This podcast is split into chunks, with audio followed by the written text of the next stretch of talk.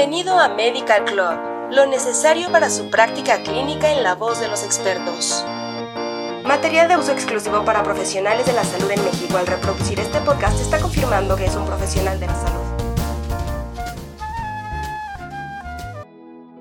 Hola, este es el podcast de salud cardiovascular y metabólica de Medical Club. Prepárate para escuchar la interesante información que hemos preparado para ti. Sabemos que la medición precisa de la presión arterial es considerada la piedra angular del diagnóstico y tratamiento de pacientes con hipertensión arterial.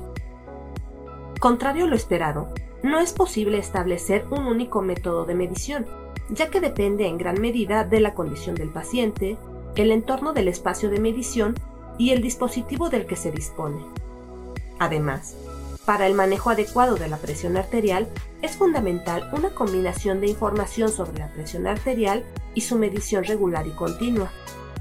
La presión arterial medida en un consultorio o en un entorno de detección mediante un esfigmomanómetro se ha utilizado como el estándar de oro de las técnicas de medición.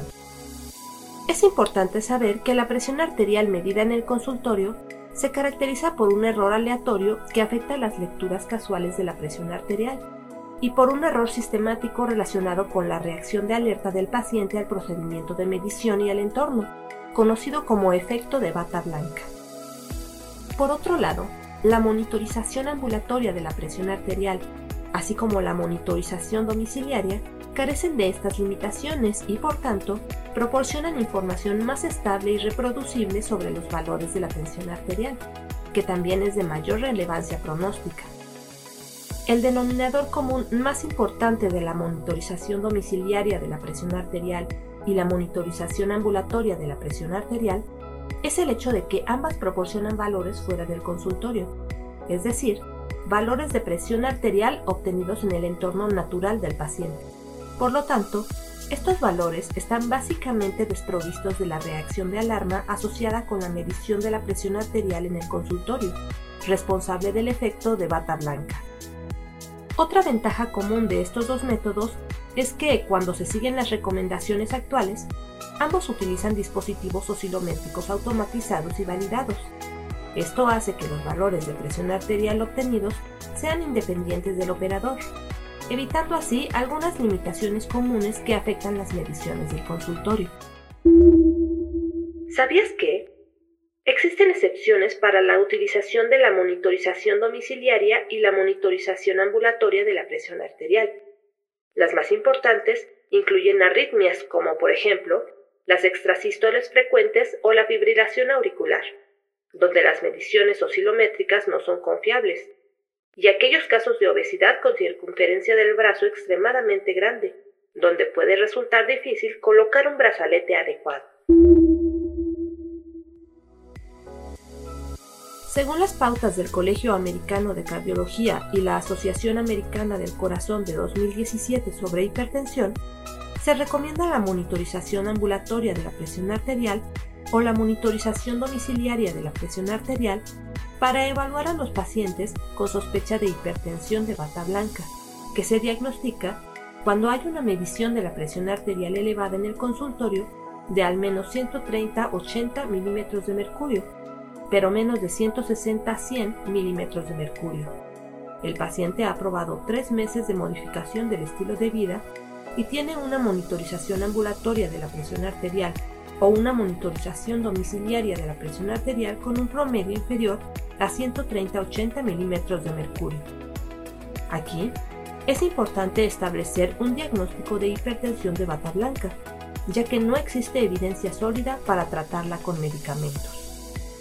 También se recomienda la monitorización ambulatoria de la presión arterial o la monitorización domiciliaria para la detección de hipertensión enmascarada en pacientes seleccionados, que se define como la presión arterial normal en el consultorio, pero elevada cuando se mide en casa.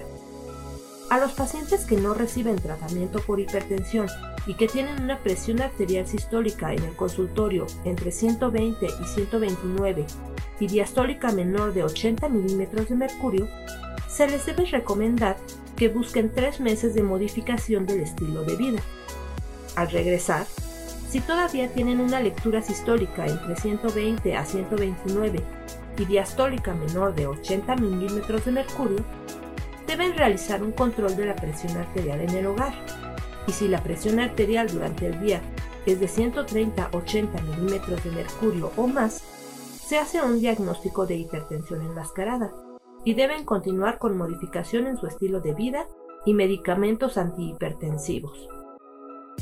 Para los pacientes que ya toman medicamentos para la hipertensión, que tienen una presión arterial en el consultorio que ha logrado el objetivo de la terapia y que tienen un mayor riesgo de enfermedad cardiovascular o daño a órganos diana, se debe realizar un control de la presión arterial en el hogar para detectar la hipertensión no controlada enmascarada.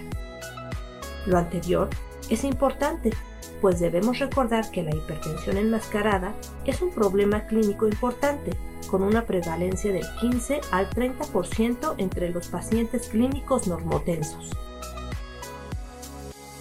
Aquí concluimos este capítulo de salud cardiovascular y metabólica en Medical Club. Suscríbete a nuestro canal para escuchar el siguiente. Hasta la próxima.